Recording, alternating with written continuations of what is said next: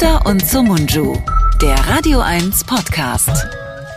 Hallihallo, hier ist äh, Schröder und Somunju, der Podcast, in dem sich Historiker und Friedensforscher treffen und ähm, Vorträge halten, gegen die auch manchmal protestiert wird, aber wir lassen uns davon nicht irritieren. Florian Schröder, mein Gegenüber, ist am anderen Ende der Leitung und wir werden auch heute sicher wieder einiges sagen, was für hoffentlich gehörigen Unmut sorgen wird. Hallo Florian.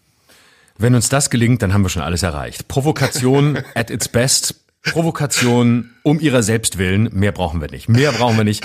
Hauptsache eine schöne Schlagzeile in der bunten, im Fokus oder so. Da käme ich gern mal rein. Bin ich leider bisher nicht reingekommen. Das ist einfach, ah, ich bin, ich glaube, ich bin zu, was bin ich? Ich bin, ich bin nicht Celebrity genug und ich würde gerne mit sowas mal bisschen, bisschen für Aufmerksamkeit sorgen. Vielleicht schaffen wir heute was. Äh, keine Ja, Ahnung. Ähm, ja, irgendwie, ich weiß nicht, welche Klamotten du trägst. Vielleicht haben wir da eine Einflugschneise, dass ich irgendwie, ähm, keine Ahnung, vielleicht, ich bin, ich trage jetzt nur noch Kick. Da kannst du mal irgendwie drauf rumhacken oder so und dann klappt das auch. Es tut so gut, deine sanfte Stimme zu hören, wo du doch im Laufe der Woche vor meinem inneren Auge immer zur Fratze mutierst, weil ich Dinge über dich Warum? lese und denke, ist das wirklich der Florian, den ich kenne? Und dann höre ich Was dich und dann sage ich, ich, ich bin viel zu viel unterwegs im Netz und ich lese über dich dann immer alles Mögliche und denke, meine Güte, so schlimm ist er doch gar nicht. Und sobald ich dich dann hier, sobald ich dich dann hier in der Leitung habe, denke ich, Gott sei Dank, das ist der Florian, den ich kenne und den ich liebe. So ist es. ähm, kann es sein, dass wir beide irgendwie im Laufe der Wochen vor allem die Fratzen des anderen erkennen? Ich, ich lese da auch immer Sachen, also ich, äh, ich suche jetzt nicht danach, aber es kommt irgendwie automatisch. Ich glaube, der Algorithmus von Google hat rausgefunden, dass wir einen Podcast machen, jetzt nach über zwei Jahren, und bringt mir jetzt lauter Ergebnisse, ähm, die mich natürlich aufregen sollen. Und äh, deswegen finde ich ständig irgendwas von dir und denke, um Gottes Willen, ist er, ist er, wo ist er denn? Wo ist er denn? Mein Gott, äh, wann kommt, wann kommt ein Video zusammen mit Ken Jebsen und ihm? Wann kommt's? Und dann Ja, ja. bist du wieder hier am Montag und ich denke, nee, nee, das nicht. Äh, erst kommt ein Video mit Lisa Fitz, nee, auch nicht. Erst kommt ein Video mit mir, nee, erst kommt ein Podcast mit mir und dann ist wieder alles gut. Du hast das schön abgestuft. Ken Jebsen, Lisa Fitz, Florian Schröder. genau, das sind die, die drei aus der Hölle, mit denen du in deinem Leben zu tun haben willst und ich rate dir jetzt zu entscheiden, mit wem. Das, die Entscheidung ist schon gefallen. Die ist schon längst gefallen und die kennst Ich du ja auch. Ja. Und ich muss sagen, äh, es ist eine goldene Zeit für uns beide. Wir genießen Ja. es sehr. Ich vermute, du genießt es genauso sehr wie ich, dass man sich über uns Gedanken macht und dass man sich mit dem beschäftigt, was wir hier manchmal auch so aus der Hüfte schießen.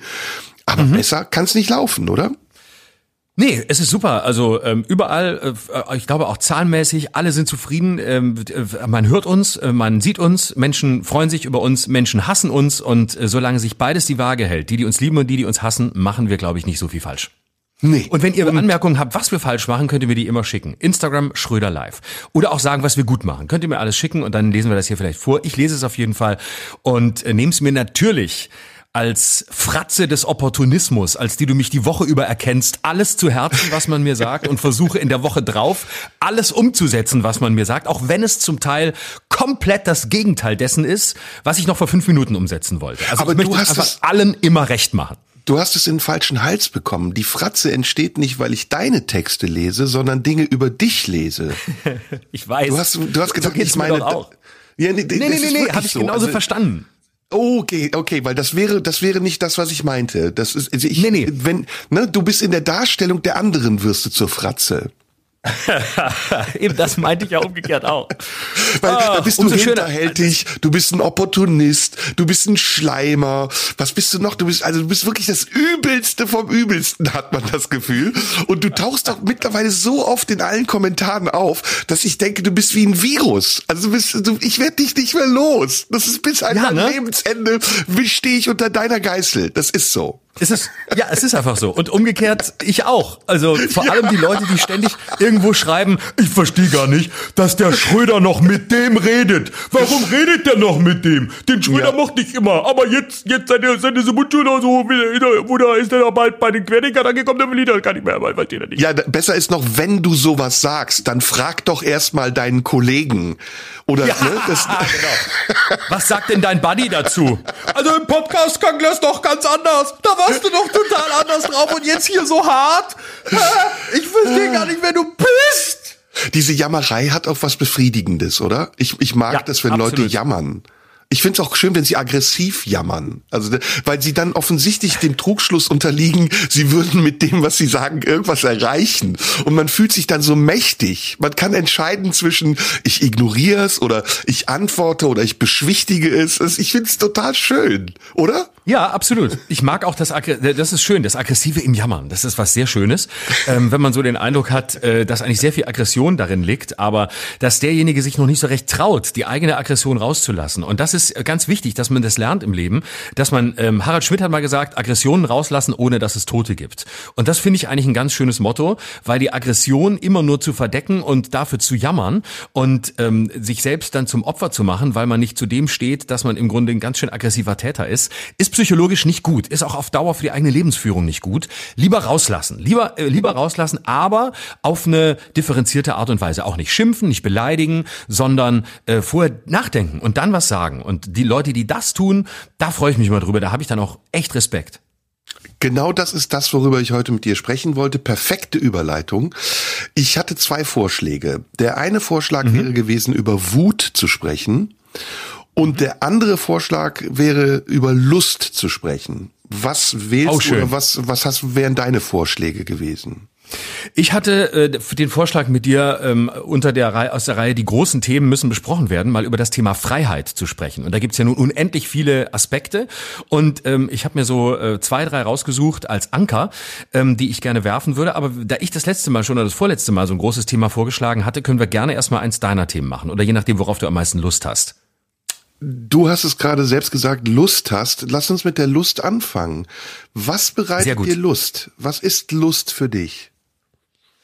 Ähm, Lust ist für mich zunächst das, ähm, was äh, ich möchte und ähm, was ich aus innerem Antrieb möchte. Also wo ich, und das greift fast ins andere Thema rein, wo ich also frei bin von dem, was äh, von außen an mich herangetragen wird. Ähm, sondern das, was von außen an mich herangetragen wird, ist höchstens das, was mich äh, befruchtet, was mich ähm, erfreut und was meine Lust erhöht. Also ich habe Lust auf das, äh, wo wo ich in mir spüre, da ist ein Verlangen, da ist ein Bedürfnis, da ist äh, ein vielleicht auch noch etwas Ungeordnetes, aber da da geht äh, da, da geht die Richtung meines Denkens oder Fühlens hin. Da gibt es etwas zu entdecken. Und da, wo ich das Gefühl habe, da ist was Neues, da ist was, ähm, was ich noch nicht kenne oder was ich schon kenne, aber neu erleben möchte, dann entsteht äh, dann entsteht sofort eine ungeheure Lust. Und das bezieht sich sowohl auf Produktionslust, äh, also die die Arbeitslust, als auch auf private Lüste. Ist Lust etwas, ähm, was zwangsläufig mit dem Körperlichen verbunden ist? Also ist die Lust, die du spürst, auch eine körperliche Lust in dem Moment? Das ist eine gute Frage. Ich glaube ja. Also ich glaube, jede Lust, die mich wirklich äh, befeuert oder die mich wirklich einnimmt, ähm, hat auch eine, eine körperliche Dimension. Mich, für mich geht oft äh, das Lustempfinden oder die Möglichkeit des Lustempfindens in, besti sagen wir mal, in der Bestimmung auf etwas Drittes. Ich halte es mal absichtlich so all- allgemein, damit wir es vielleicht später noch auseinanderdröseln können. Also die Lust auf etwas Drittes heißt, es gibt etwas außer mir, was mir Lust bereitet.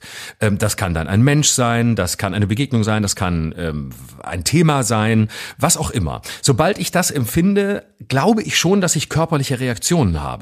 Und zwar einfach, indem ich mich sehr kraftvoll fühle oder indem ich ähm, eine Energie spüre und ja, also auch tatsächlich auch eine, es ist vielleicht sogar, auch wenn es gar nicht um, um erotisches oder körperliches oder sexuelles geht, äh, fast immer, wenn ich Lust empfinde, mit einer, einer körperlichen Lust auch einer erotischen Lust verbunden. Also ich kann zum Beispiel auch auf Arbeit, äh, auf die ich richtig Lust habe, also was weiß ich, ein, ein neues Thema, ein neues Buch, ein neues Programm oder einen neuen Text, wenn ich da wirklich richtig angefixt bin, richtig angefeuert bin, dann habe ich so eine Produktionslust, die einer, einer erotisch-sinnlichen sehr verwandt ist. Glaubst du, Tiere haben Lust? Das ist eine gute Frage. Ich glaube, Tiere haben einen Trieb in erster Linie. Ich würde aber schon sagen, da, da, aber ich würde, aber das ist jetzt eine Unterstellung, darüber weiß ich zu wenig, aber ich würde schon annehmen, dass die eine Form von, von Lust empfinden. Wenn man ihnen das absprechen würde, dann würde man ihnen ja auch absprechen, dass sie, ähm, dass sie dass sie Trauer empfinden und das tun Tiere ja. Also Tiere leiden ja auch, wenn andere Tiere sterben oder wenn, äh, was weiß ich, wenn wenn äh, im, Vogelnest äh, ein ein Kind stirbt, dann dann leidet ja auch die Mutter. Also auch wenn sie ihre Kinder verteidigt, hat sie ja nicht nur den Verteidigungsanspruch, sondern sie liebt diese Kinder ja auch, ernährt sie und ähm, ist äh, schützt sie. Das sind ja alles Emotionen, die über den, sagen wir über die über den reinen Trieb, also das, was ausschließlich dem Fortpflanzungsinteresse verwandt wäre, hinausgehen. Ja, ich glaube, das ist ähm, ein Dreisatz. Also mein, mein erstes Gefühl sagt mir, wir alle haben Triebe und ähm, diese Triebe gliedern sich in unterschiedliche Arten. Und ähm, als nächste Stufe zum Trieb kommt die Lust, die den Trieb entfacht äh, wie so eine Art Plateau, in der sich das ähm, Körperliche vielleicht mit dem Geistigen sogar mischt und daraus ein Bedürfnis entsteht. Und dann kanalisiert sich die Lust und wird zur Geilheit oder zum Hunger oder zum Antrieb, etwas tun zu wollen. Kann man das so sagen? Mhm. Zur Kreativität, zur Motivation. Mhm. Also ähm, ich überlege gerade, ob das Wort ähm, äh, Hunger da reinpasst. Ich würde noch mal äh, eine Klammer setzen wollen, ob Lust und Hunger verwandt sind. Entsteht die gleiche Lust ja, das ist was anderes, genau. Also wenn ich wirklich mhm. hungrig bin, dann, dann, dann verbinde ich damit ähm, schnell auch ein Moment von ähm, essentiellem Bedürfnis, das schnell auch, wenn es nicht erfüllt wird, in Verzweiflung führt. Und eine Lust, die aus der Verzweiflung kommt oder aus dem Mangel heraus, könnte eine andere sein als die Lust, die aus der, aus der Kraft entsteht. Ohne Frage entsteht aus Mangel Lust, natürlich. Wir alle haben Mangelerfahrungen und jede Form von Kreativität ist häufig, nicht immer, aber häufig die Folge eines Mangels oder die Folge einer Unzufriedenheit oder die Folge eines ähm, nicht mit etwas Klarkommens oder äh, das, das Leiden an einem Widerhaken der Welt, was auch immer. Aber ähm, da ist schon, äh, da, da, also ich glaube, es kommt aus Mangel sehr viel, aber es ist, wenn, wenn es unmittelbar unmittelbar aus Mangel kommt, ist es äh, eine, eine andere Lust. Ich, wenn ich noch kurz darf, sage ich ein Beispiel, um es ein bisschen zu verdeutlichen. Also ähm, ich kenne zum Beispiel aus, aus meinen Pubertätsjahren, als ich ja, wie du weißt, keine Chance hatte, an Mädchen und Frauen ranzukommen. Ähm, ich ich habe zum ersten Mal mit 21 Jahren eine, ein, ein Mädchen, eine Frau geküsst und hatte auch das erste Mal mit 21 Sex. Vorher war da gar nichts. Und äh, in dieser Zeit, äh, gerade in diesen Pubertätsjahren, hatte ich unfassbar Lust, wie jeder. Und ähm, ich war auch einfach, äh, ich war auch einfach hormonell überlastet. Ich war einfach, ich war einfach äh, rotzengeil die ganze Zeit, aber es war nichts da. Und damals zum Beispiel wüsste ich nicht, ob ich wirklich Lust empfunden habe, so wie ich sie heute glaube empfinden zu können, oder obwohl die, ob die Lust damals nicht einfach nur ähm, ein Kind der Verzweiflung war. Und ich weiß nicht, ob das Lust war. Ich glaube, das war, das war verzweifelt. Das war ohne, das war ohne Zweifel, das war ohne Zweifel auch geil und irgendwie lustvoll, aber nicht in dieser sinnlichen Lust, sondern in so einem, in so einem, ich will jetzt, ich brauche jetzt, ich habe das jetzt auch verdient, wie komme ich jetzt da ran? Und am Ende ähm, stand ich doch wieder nur wichsend unter der Dusche. Guter Buchtitel. ähm, also ich habe darüber nachgedacht, weil ich mir zwei Fragen gestellt habe. Die eine mhm. ist, ähm, leben wir in einer lustfeindlichen Zeit oder kanalisieren wir unsere Lüste auf, auf andere Bereiche? Und die zweite Frage war, ähm, wie steht es mit meiner eigenen Lust? Bin ich lustfähig oder bin ich lustunfähig? Werde ich zunehmend lustunfähiger? Oder koppelt sich die Lust mit, mit schlechtem Gewissen oder was auch immer. Es gibt ganz viele Bereiche, in denen der, der Begriff Lust auftaucht und sowohl negativ als auch positiv besetzt ist. Mhm. Und ich glaube, dass der Umgang mit unseren Lüsten ein großes Thema sein könnte. Ich glaube, dass wir gerade mhm auf vielen Ebenen auch in unserer Gesellschaft erfahren, wie diese fehlgeleiteten Lüste zu Aggression führen. Vielleicht ist das der, der Bogen auch zum anderen Thema, zur Wut, dass nämlich die Lust am Streit im Vordergrund steht, obwohl die Lust an der Einigung viel mehr im Vordergrund stehen sollte dass die Lust an, an, an Verletzung viel zu oft im Vordergrund steht, während die Luft, äh, die Lust an der Versöhnung vielleicht viel spannender wäre. Und mhm. dieser Begriff, dieser Bindebegriff Lust, der taucht auf und dann verschwindet er wieder, aber irgendwie hat er noch keinen Umriss. Deswegen dachte ich, ich frage dich und du hast es natürlich auch sofort aufgefasst und jetzt erstmal in so eine Richtung gelenkt, in der Lust gemeinhin verstanden wird, als Vorstufe zur Geilheit oder als Erregung oder als eben sexueller Begriff. Aber Lust ist ja noch mehr als das. Lust ist mhm. ja auch, wie du eben richtig gesagt hast, ähm, Ausdruck von Mangel. Wir haben Lust, uns zu sehen, weil wir uns lange nicht gesehen haben, ist das beste Beispiel. Und genau. das ist so diese vielen Schichten der Lust, das würde ich gern mit dir erforschen und du hast ja jetzt schon ein paar gebracht. Hast du das Gefühl auch, dass wir im Moment die Lust nicht so erleben, dass sie uns was bringt, sondern eher so, als würden wir dadurch was verlieren, wenn wir Lust haben? Ja, im Grundsatz ja. Und ich mache mir seit langer Zeit Gedanken, ähm, woran das liegt und ähm, woran das festzumachen ist. Ähm, ich glaube, dass äh, die, die, aktuelle, die aktuelle Kultur, also die westliche Kultur, in der wir leben, eine, eine zutiefst lustfeindliche ist. Ähm, ich bin noch nicht ganz sicher, woran es liegt, aber ich sage mal so ein paar Wegmarken, an denen ich das festmachen würde. Ähm, wir leben in der letzten Zeit, in den vergangenen Jahren und Jahrzehnten, in einer Welt, in der es vor allem darum geht, ähm, scheinbar asketische Ideale zu pflegen, also weniger zu tun, weniger zu essen, weniger ungesund zu leben, also gesünder zu leben, weniger ähm, äh, Fett zu uns zu nehmen, weniger ähm, unmittelbare Lust zu empfinden, äh, eher vorsichtig zu sein und so weiter. Ich möchte das zunächst, und das ist mir wichtig, nicht bewerten. Ich stelle es mal nur dar. Ähm, die Bewertung fällt nämlich dann in den unterschiedlichen Bereichen sehr unterschiedlich aus. Also wir erleben so in den letzten 20 Jahren, dass ähm, ähm, Restaurants äh, rauchfrei sind. Ähm, wir erleben, dass äh, Kaffee am besten ohne Zucker getrunken wird, dass Kaffee ohne Koffein getrunken wird. Ähm, wir erleben ganz ganz viel im im weniger. Und es ist nicht die Frage nach dem, was wir wollen, was uns eigentlich Lust bereitet, was schön sein könnte, sondern äh, die Leistung, die wir heute erbringen, ist eine, die im möglichst großen Verzicht liegt. Also die Frage der Gegenwart ist nicht, was tust du, was gönnst du dir, was erlaubst du dir im positiven Sinne, was erlaubst du dir, äh, weil es dir damit gut geht, sondern die Frage der Gegenwart ist, was tust du nicht, um damit möglichst wenigen Menschen zu schaden. Und das bedeutet in einer ersten Analyse nur, dass wir da in einer Ästhetik des Negativen gefangen sind, nämlich in einer mhm. Ästhetik des Nicht, in einer Ästhetik des Vermeidens, in einem, in, in einer Leistung, die darin besteht, ähm, selbstbeherrscht zu sein und möglichst nicht zu lustvoll zu sein. Das wäre meine erste Diagnose. Finde ich sehr spannend, was du sagst und trifft im Grunde genommen genau das, was ich auch denke. Und ich frage mich, woher das kommt, denn offensichtlich ist die Lust auch äh, verbunden mit Gewissen. Und ähm, dieses schlechte Gewissen, was wir oft entwickeln, wenn wir unserer Lust freien Lauf lassen, das hat ja einen Ursprung. Das hat ja mit den Werten zu tun und den moralischen Grundsätzen zu tun, nach denen wir empfinden, denken und urteilen. Und ganz oft äh, kommen diese Werte aus der Kirche.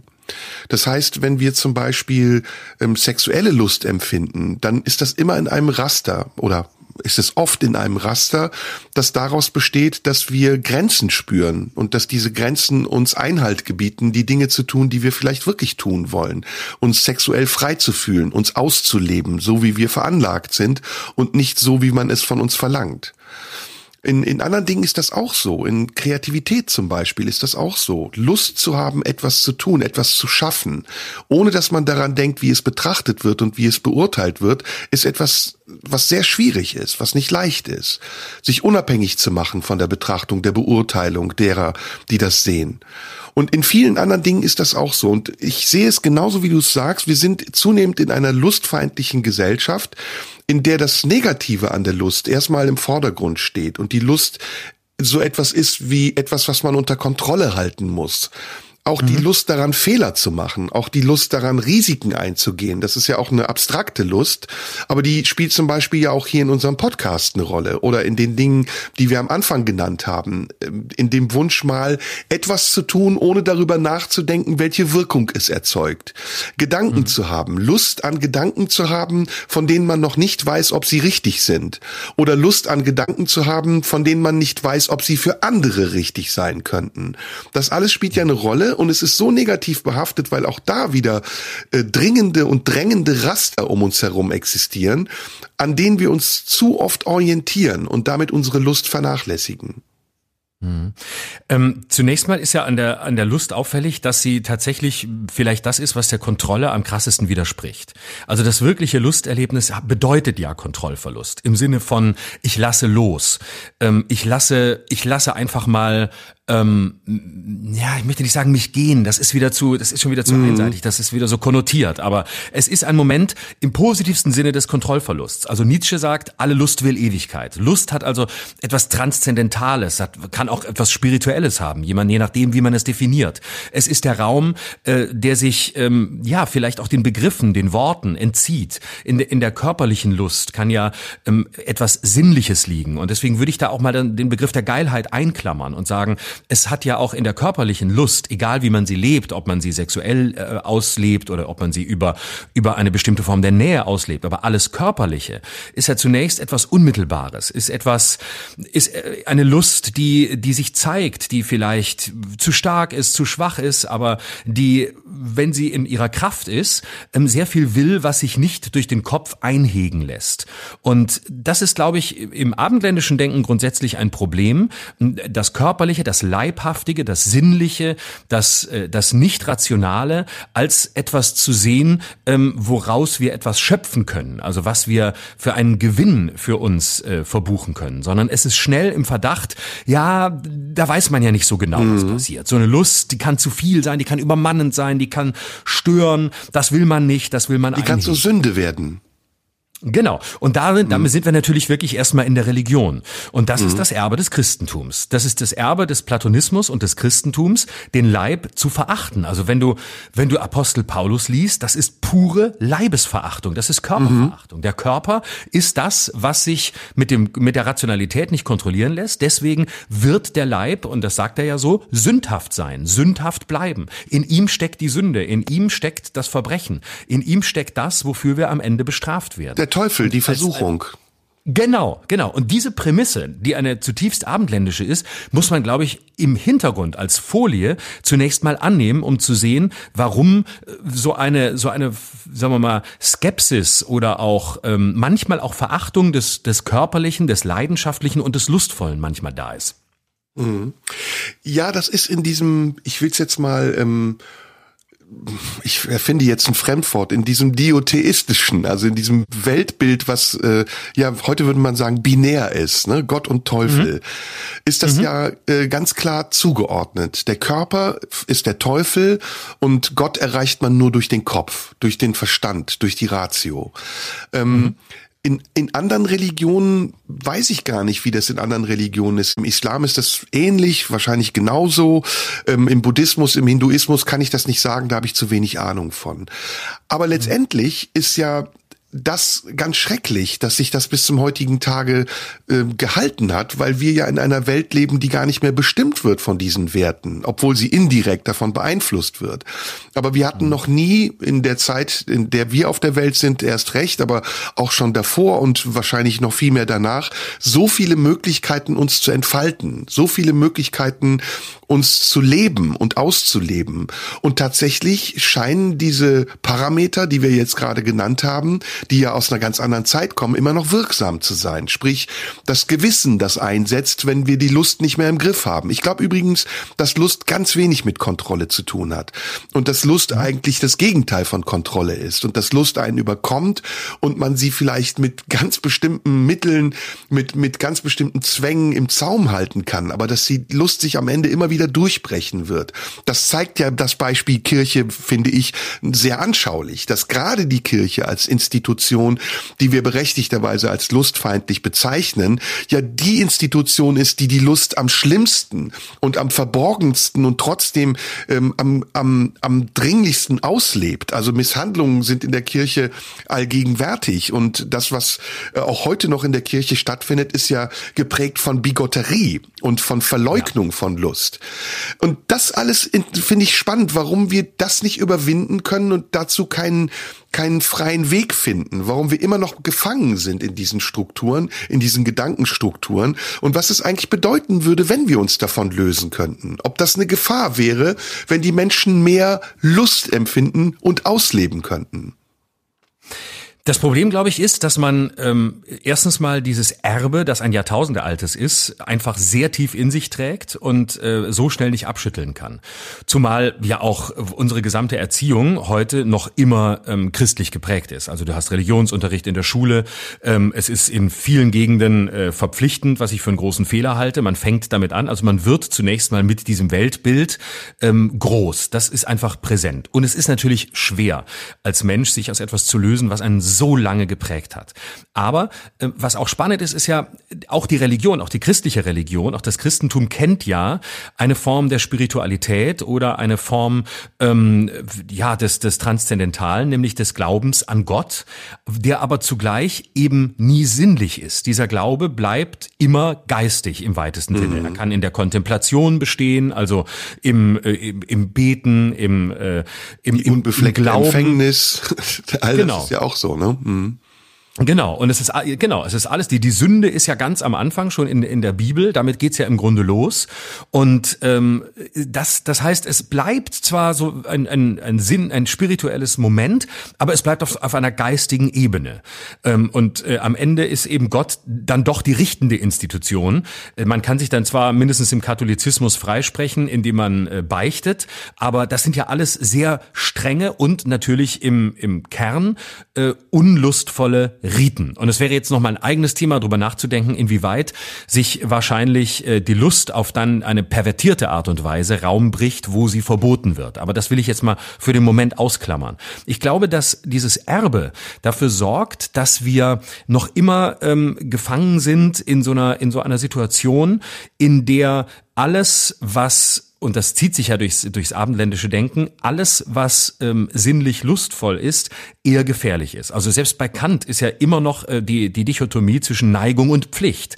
Und äh, Kant äh, ist zwar da wesentlich differenzierter, aber auch er bleibt ja am Ende jemand, der immer ähm, sagt, äh, am Ende ist es die Pflicht, die uns, ähm, die uns be befiehlt oder die uns einfordert und der wir nachgehen sollten. So, die Frage ist, warum ähm, ist es heute so, dass wir offensichtlich in einer wesentlich freieren Zeit leben, in der wir uns alle viel mehr entfalten können und ja ohne Zweifel viel mehr entfalten können als noch vor vielen Jahrzehnten oder Jahrhunderten und viel stärker in einer Welt, mindestens in unserer hier, leben, in der äh, jeder im weitesten Sinne nach, nach seiner Fasson leben kann. Und auch da gibt's Einschränkungen, wenn man sich anguckt, wie schon Schwule oder Transmenschen ausgegrenzt werden. Das ist auch so. Aber trotzdem, glaube ich, hat eine Liberalisierung stattgefunden. So, jetzt habe ich eine These und dann bist du wieder dran. Mhm. Meine These ist, dass sich dieses Prinzip, ähm, das wir vom Christentum, das wir aus der Religion kennen, heute ähm, mit säkularisiert hat. Also wir haben Zugewinne an Freiheit, ja. indem die Religion und die Macht der Religion zurückgetreten ist.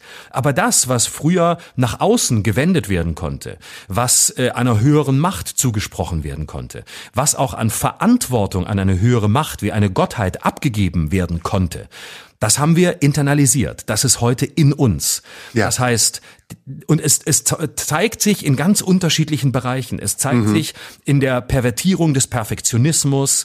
Es zeigt sich ähm, in der Art und Weise, wie wir denken, wie wir richten, aber auch wie wir über uns richten, wie wir mit unseren Körpern umgehen. Der Körper als etwas, der fast schon entsinnlicht werden muss. Der Körper, der als etwas dasteht, was beherrschbar ist, ähm, was etwas aussagt, weil du etwas aus dir gemacht hast. Das heißt, all diese Verantwortung, diese riesige Last der Freiheit, die uns von von einer höheren Macht abgenommen wurde, die ist heute, die ist heute in uns. Und ich, meine These ist, ähm, wir sind vielleicht auch deshalb in einer so lustfeindlichen Zeit, weil in dem Moment, in dem wir das alles internalisieren, in dem das alles aus uns kommen muss, sind wir noch viel härter und viel strenger als die strengsten Richter an den Gerichten und die strengsten Richter, ähm, die sich eine, eine Religion in Form einer Gottheit vorstellt.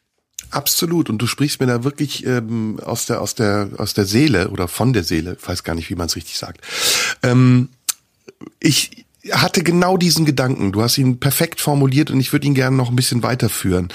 Ähm, diese diese Polyvalenz zwischen den unterschiedlichen Kräften, nämlich der Lust, der wir Einhalt gebieten müssen, um nicht schuldig zu werden, uns zu sünden, äh, zu sündigen, und gleichzeitig ähm, das Gewissen, das wir entwickeln, um darauf zu achten, dass alles in einem Rahmen bleibt, den wir für moralisch vertretbar und richtig halten. Das ist tatsächlich das, was wir gelernt haben, äh, ihr Christen und wir Muslime aus unserer religiösen Prägung der vergangenen Jahrhunderte und Jahrtausende.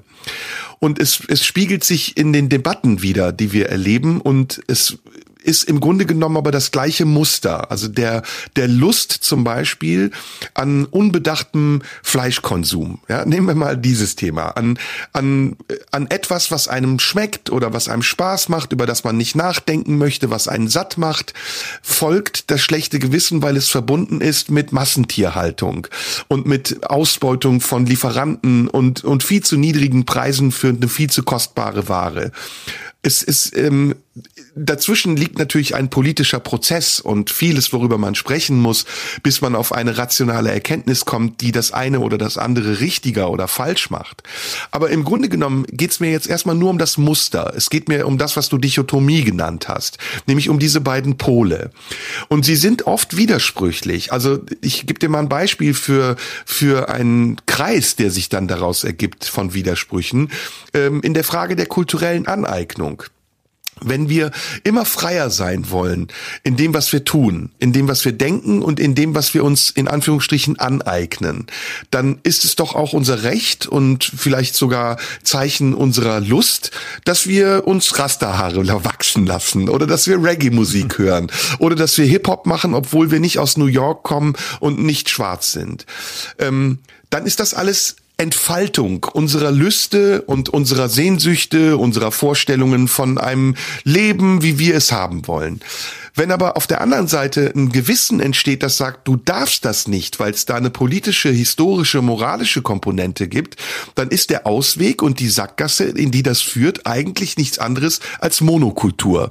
Eigentlich das, was die Faschisten wollen, das, was die Nazis wollen. Nämlich Nationalstaaten, die frei sind von fremden Einflüssen. Nationale Kultur, die nichts zu tun hat mit fremden Einflüssen, fremden Sprachen, fremden Tönen, fremden Eindrücken und fremden Geschmäckern und irgendwelchen anderen fremden Dingen. Und das wollen wir nicht. Und das ist das, was ich eben paradox meinte oder polyvalent. Also auf der einen Seite uns entfalten zu wollen und immer mehr zu tun und immer mehr auch vielleicht zu empfinden und zu denken und zu nutzen und äh, zu, zu, zu, zu äh, leben, ist die Lust. Auf der anderen Seite aber immer mehr zu finden, was dem widerspricht und es einzugrenzen, das ist das Gewissen, das ist Gott. Das ist das, was du eben als Gott bezeichnet hast. Und das ist ein Dilemma. Ich finde, das ist ein großes Dilemma, weil wenn wir wirklich, und jetzt kommen wir zu dem Thema, das du vorgeschlagen hast, wirklich frei sein wollen, dann müssen wir Freiheit auch als das akzeptieren, akzeptieren, was es ist. Und nicht eine Freiheit unter Voraussetzungen äh, zulassen oder eine Freiheit unter Bedingungen oder eine Freiheit, die eingegrenzt wird oder eine restriktive Freiheit, in der es Grenzen gibt für die Freiheit, sondern Freiheit bedeutet dann Freiheit, nämlich mit allen Möglichkeiten, Aspekten und aus, aus Wirkungen und ähm, Auswüchsen die Freiheit mit sich bringt, nämlich manchmal auch die Freiheit der anderen einzuschränken und sie unfrei zu machen. Aber das ist in einer Gesellschaft, in der wir leben, wahrscheinlich gar nicht möglich, weil es dann so viele Millionen Freiheiten gibt, dass wir uns nicht auf einen gemeinsamen Begriff von Freiheit einigen können. Und diesen gemeinsamen Begriff von Freiheit, den gibt es im Augenblick nicht, weil ihn auch keiner mehr vorgibt, weil wir zugleich auch in einer zwar hochmoralischen Welt leben, in der es ja fast schon religiöse Strukturen gibt für unsere Urteile, die wir fällen, aber in Wirklichkeit auch keine Gottheit oder Instanz mehr existiert, die für uns eine Leitlinie bietet oder irgendeine Richtlinie, an der wir uns festhalten können. Ja, jetzt müssen wir ein bisschen gucken, dass wir nicht zu viele Themen äh, durcheinander werfen. Ich versuch's mal ein bisschen, versuch's mal ein bisschen zu ordnen. Also, Danke. Ähm, natürlich. Danke. ja, ist das Danke. okay? Das ist doch Ja, total okay. Ich hatte auch das Gefühl, während ich gesprochen habe, dass es viel war. Aber es ist Ja, ja, ist immer schön, wenn wir merken, dass die Themen sich so öffnen und wir in Anführungsstrichen Lust daran haben, diesem Genau. Pfad einfach äh, zu folgen. Ne? Genau. Also ähm, die, äh, ja, wo, wo fange ich an? Ähm, natürlich muss man über die Grenzen der Lust auch sprechen. Also Lust ist natürlich ähm, nicht grenzenlos. Lust hat einen Moment des Grenzenlosen. Und ich bin ein Mensch, der sehr lange gebraucht hat, um diesen Satz zu sagen und vor allem, um ihn zu erfahren. Ich war nämlich der Erste, der sich in seinem Leben äh, zwar ganz viel Lust gewünscht hat, aber sie sich selbst verboten hat. Also wenn ich hier drüber rede, dass es äh, Grenzen und Gesetze gibt, die, die äh, fast schon religiösen Status haben, ähm, und dann sage ich das als äh, Atheist, der ich bin, aber ich sage das gleichzeitig als jemand, der weiß, wie es ist, wenn man ganz viele Gesetze, von denen man glaubt, dass sie richtig sind, in seinem Kopf hat und sich damit unendlich viel verbietet. Aber ich glaube, Lust hat, also klar hat Lust Grenzen.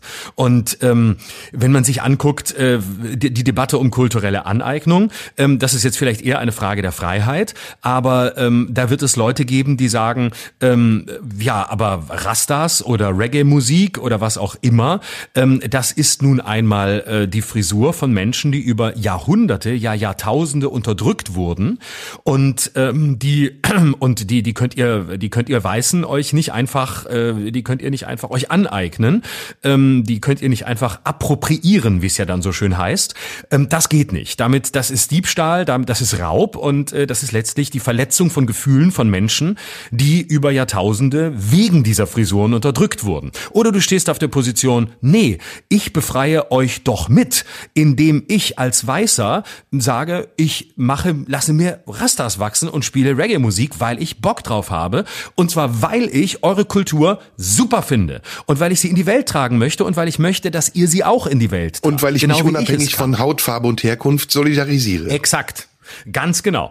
Und dann gibt es noch die, die dritte Position, ähm, die heißt, naja, aber erstmal müssten es ja diejenigen, die dafür unterdrückt oder geschmäht wurden, die müssten es doch erstmal selbst leben und dann kann man sich überlegen, wenn sie dafür anerkannt sind, wie sie sind, ob auch jemand, der anders aussieht, ähm, diese Frisur äh, tragen kann oder diese Musik spielen kann. So, wie kommt man Letzte aus Möglichkeit, ich denke gar nicht drüber nach. Genau, da, das würde ich aber nicht machen. Ich würde, ich würde immer drüber nachdenken. Ich würde immer drüber nachdenken und sagen, okay, wie sieht der Freiheitsgewinn aus? Und natürlich kann ich dann sagen, ich mache einfach, was ich will, weil ich nicht drüber nachdenke. Das wäre mir aber zu wenig. Oder weil es mir gefällt. Ich, sage, ich mag die Haare verfilzen lassen, unabhängig von irgendeiner Einstellung. Genau, das ist eine Position, die man haben kann, auf jeden Fall. Ähm, und die ist auch richtig und legitim. Du kannst natürlich auch sagen, okay, ich gucke mir die Situation an, ähm, bewerte, die, bewerte, was die einzelnen Stimmen dazu sagen, ähm, lasse sie gelten und dann treffe ich für mich eine Abwägung und sage vielleicht am Ende des Tages, mein Freiheitsbegriff ist aber einer, der sich überhaupt nicht mehr an Hautfarben und Frisuren orientiert, sondern mein Freiheitsbegriff ist einer, in dem wir einfach mit größtem Selbstverständnis alle äh, beieinander sind, am, an einem Tisch sitzen und deshalb jeder alles tun darf. Und diesem Ideal folge ich und deswegen lasse ich mir Rastas wachsen und werde Reggae-Musik öffentlich spielen. Oder die Musik von Chuck Berry oder wer auch immer. Und deswegen ist es für mich ein Zeichen der Freiheit in alle Richtungen, wenn ich das tue. Das wäre eine Position. Oder ich sage, ich möchte die Menschen nicht verletzen und deshalb ziehe ich mich auf den Standpunkt zurück, dass ich das nicht mache, solange ich weiß, dass es jemanden verletzt. Beide Positionen sind legitim und beide Positionen sind Positionen der Freiheit weil man darin eine Entscheidung getroffen hat, weil man eine Entscheidung nach Abwägung getroffen hat, die man dann aber auch nicht als einschränkend wahrnehmen darf, denn man könnte ja auch anders entschieden haben. Ja, äh, letzter Aspekt, der dann aber für mich auch eine Rolle spielen würde, wäre die Konsequenz. Also wenn dann, ne, wenn ich anfange, kulturelle Aneignung ähm, zu kritisieren, ähm, dann muss ich aber auch weitergehen. Dann darf ich auch nicht mehr zum Yoga gehen und dann darf ich auch nicht vegan sein. Denn das sind auch Dinge, die aus anderen Kulturen kommen und verbunden sind mit anderen Religionen und äh, in diesen Religionen ja auch eine gewisse Bedeutung haben. Also die, die Askese zum Beispiel, ähm, die, die ist ja bei uns erstmal die ist angeeignet. Die gab es lange Jahre nicht. Bei uns gab es die Völlerei in den Nachkriegsjahren und vielleicht auch in den Jahren danach und erst später ist die Askese dazugekommen ich finde, die Konsequenz muss auch Teil dieses Gedankenkonstrukts sein. Und am Ende, wenn wir das wieder runterbrechen wollen auf die Frage, ähm, was ist Lust und wie, wie fangen wir Lust wieder ein? Was sind die Grenzen von Lust? finde ich, muss die Lust zunächst mal erlaubt sein. Also man muss den Menschen erlauben, Lust zu haben. Sie dürfen sich die Haare wachsen lassen und sie dürfen sich die Haare auch verfilzen lassen. Sie dürfen auch Reggae-Musik spielen und hören, weil ihnen die Musik gefällt, ohne dass sie gleich ein schlechtes Gewissen haben müssen oder sich einordnen lassen müssen als Kulturverächter oder jemand, der andere Kulturen missachtet. Das ist alles legitim. Aber dann, das meinte ich eben mit dem politischen Weg von dem, der sich auf den Asphalt klebt, bis hin zu dem, der dann sagt, ich fahre nicht mehr Auto, sondern nur noch öffentliche Verkehrsmittel oder gehe zu Fuß. Der politische Weg ist eine Frage der Ratio, also der Gedanken, die wir dann zu der Lust entwickeln, um der Lust eine Bedeutung zu geben oder vielleicht sogar einen Platz zu geben, äh, zu dem sie gehört. Aber da sind wir weit von entfernt. Also im Moment brechen die Lüste sich durch und sie übermannen, überfrauen uns und finden in Räumen statt, die dunkel sind und die abgeschieden nämlich in unserer Fantasie oder im Internet, in den Diskussionen, die wir führen. Unsichtbar. Sie schwingen manchmal sogar nur mit und werden gar nicht ausgesprochen. Und auf der anderen Seite ist es alles sehr, sehr eingepfercht und kontrolliert und bietet kaum Möglichkeit, neue Räume zu erforschen. Ich weiß nicht, ob ich jetzt gerade zu abstrakt bin, aber ich glaube, du weißt ungefähr, was ich meine. Ja, weiß ich. Ähm, und ich würde auch gerne wieder. ja, weiß ich. Das hört sich nein, nein, an wie, will ich aber nicht drüber nachdenken. doch, doch, doch, absolut. Äh, dafür kennen, dafür kennen wir uns doch, dafür kennen wir uns doch zu lange. ja, ja, um, ja. Äh, um, um nicht zu wissen, dass wir uns für die Gedanken des anderen interessieren.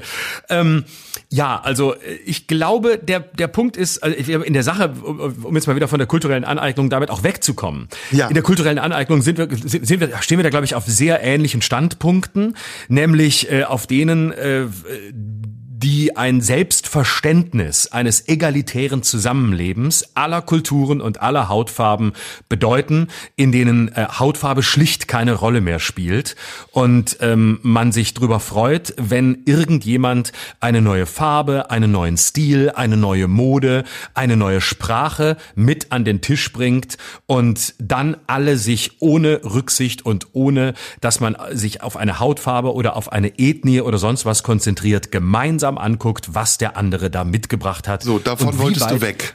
Davon genau, inwieweit es spannend, inwieweit es spannend sein könnte und Lust bereiten könnte. ja.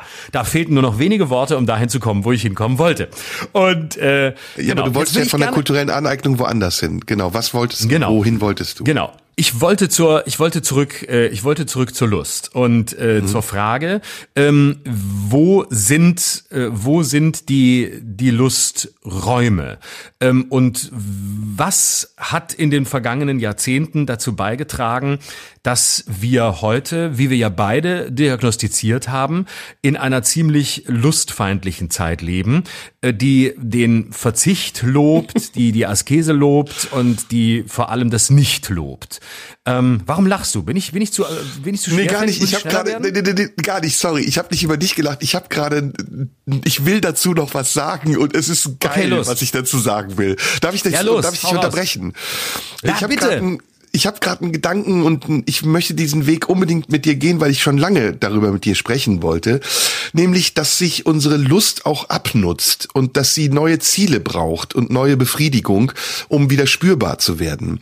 Und ich halte das für ein ganz, ganz großes Thema. Ich glaube nämlich, dass viele Dinge, die wir auf diese politische Ebene verlagern, also die Frage danach ähm, Geschlechtergerechtigkeit, Geschlechterdefinition, dass das ganz viel auch damit zu tun hat, dass wir neue Ziele definieren müssen müssen und neue Wege gehen, um diese Ziele zu finden.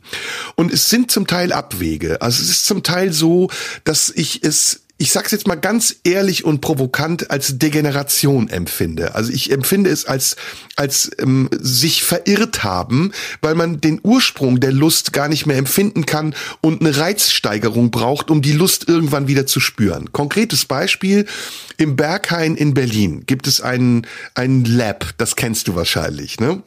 Ja. Das ist so ein, ich glaube, das ist ein Nebenraum vom Bergheim im Keller. Und in diesem Lab finden Scat-Partys statt. Ich weiß nicht, ob du davon schon mal gehört hast. Ja. Genau, Scat-Partys sind Partys, auf denen sich Leute treffen, um Exkremente, also Kot zu essen. Und das, das ist wirklich wahr. Also sie bringen das mit oder sie produzieren es zu dieser Gelegenheit. Und es ist wirklich ein, es ist nicht mehr ein Fetisch. Also ich, ich würde sagen, das ist schon für meine Verhältnisse jenseits von Fetisch. Ähm, aber es ist institutionalisiert. Also es gibt diesen Ort, wo das passiert. Es ist real, es passiert dort auch.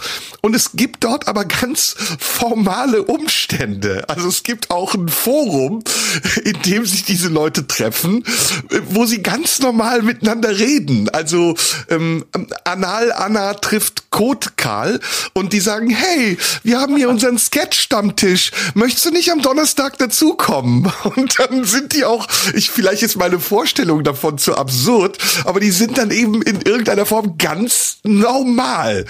Ähm, und, und das gibt's in vielen, vielen anderen Dingen auch. Also ich, ich glaube, wir werden irgendwann, wenn wir aus dieser Sackgasse, die ich eben beschrieben habe, nicht mehr rauskommen, aus dieser Einbahnstraße auf der einen Seite extrem moralisch zu sein und uns unsichtbar nach christlichen Werten auszurichten und auf der anderen Seite immer mehr nach Freiheit zu streben und damit gar nicht mehr zu spüren, ob die Freiheit wirklich ein mittelbarer Träger unserer Lust ist. Wir werden da nicht rauskommen, wenn wir irgendwann uns zwangsläufig auch mit diesem Thema beschäftigen. Und zwar nicht nur indem wir es aufdröseln und aufgliedern, wie wir es jetzt machen, sondern indem wir es auch erfahren. Sonst mhm. drohen uns, glaube ich, Entwicklungen, ähm, also mit erfahren meine ich übrigens auch erfahren lassen, ne? also auch den Menschen lassen, diese Erfahrung zu machen, ohne direkt in dieses Raster wieder hineinzugeraten. Sonst, glaube ich, wird die Entwicklung ins Un Unersättliche und in, ins Unendliche führen und am Ende landen wir bei Nekrophilie oder irgendwas anderem, was unsere Lust vielleicht marginal anträgert,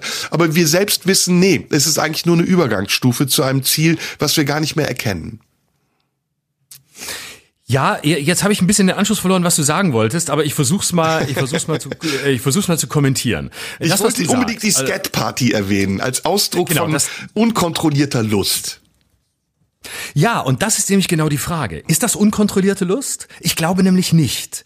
Ich glaube, genau so wie du es beschrieben hast, ja. war es treffend. Es ist nämlich eine Form der Institutionalisierung. Und es, es, es folgt sehr klaren Kriterien. Und es folgt sehr klaren Mustern, in denen sich Menschen sehr rational darüber besprechen, was sie tun wollen. Und ähm, natürlich kann man jetzt über, reden äh, darüber reden, wirklich über eine Scat-Party im Podcast. Ich glaube, wir müssen den umbenennen ja. in Codecast.